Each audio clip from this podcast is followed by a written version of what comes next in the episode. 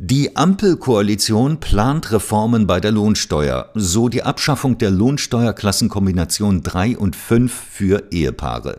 Dadurch sollen die hohen Lohnsteuerbelastungen von zweitverdienenden Ehepartnerinnen in der Steuerklasse 5 vermieden werden. Zu diesem Thema hat das Deutsche Institut für Wirtschaftsforschung, das DIW Berlin, am 9. März 2022 eine Studie veröffentlicht.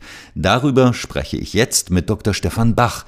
Er ist wissenschaftlicher Mitarbeiter in der Abteilung Staat am DIW Berlin und Mitautor der Studie. Herr Bach, die Ampelkoalition plant Reformen bei der Lohnsteuer von Ehepartnerinnen. Was genau soll geändert werden?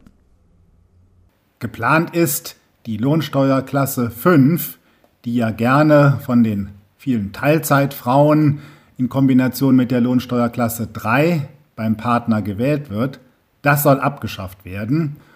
Die Lohnsteuerklasse 5 wird ja von den Nebenverdienerinnen, sind es meistens Frauen, gewählt und die führt zu sehr hohen Belastungen durch die Lohnsteuer auf den laufenden Verdienst. Bei stark unterschiedlich verdienenden Ehepartnerinnen ist es bislang so gewesen, dass insbesondere geringer beschäftigte Frauen im Nachteil waren. Wird sich das durch diese Reform ändern? Beim Lohnsteuerverfahren schon.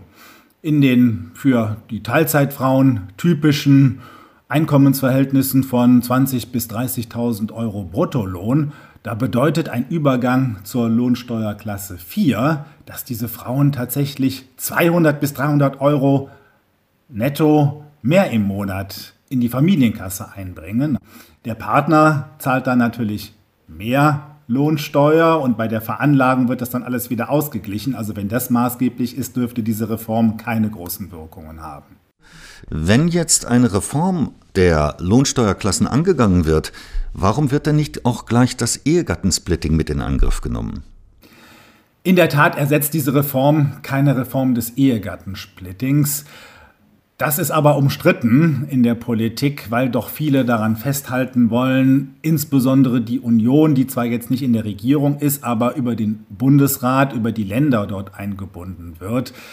Äh, da ist momentan keine Reformperspektive zu erkennen und deswegen versucht man jetzt zumindest über das Lohnsteuerverfahren da so ein paar Fehlanreize zu verringern, auch wenn die Wirkung vermutlich nicht allzu groß ist.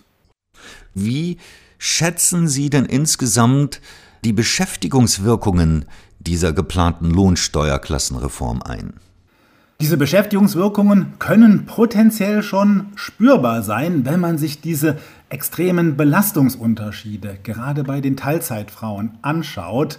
Aber wir wissen eben nicht, und dafür haben wir auch keine genauen empirischen Anhaltspunkte, inwieweit sich die Paare dann nicht doch an dem gemeinsamen Veranlagungsergebnis orientieren. Denn ist ja klar, die Frau bringt dann zwar immerhin bis zu 300 Euro mehr im Monat mit nach Hause, aber der Partner entsprechend weniger. Ne? Und das merken die natürlich dann auch. Und dann spätestens im nächsten Jahr bei der Veranlagung wird das sowieso dann wieder alles ausgeglichen.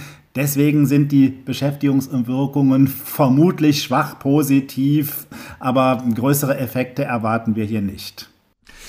Hätte man bei einer Reform nicht auch gleich das gesamte Verfahren vereinfachen können? Denn insgesamt wirkt immer noch alles sehr kompliziert. Wenn die Lohnsteuerklasse 5 abgeschafft wird, fallen die Paare ja auf die 4-4 zurück. Das ist praktisch Individualbesteuerung, hat dann aber den Nachteil, dass der Splitting-Vorteil da ja komplett wegfällt und dann muss der über die Veranlagung wieder eingeführt werden.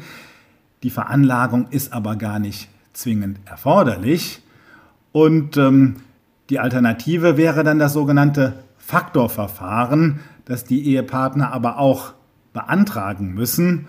Dieses sogenannte Faktorverfahren ist relativ wenig bekannt, wird wenig genutzt, weil es relativ kompliziert und überhaupt nicht niederschwellig ist.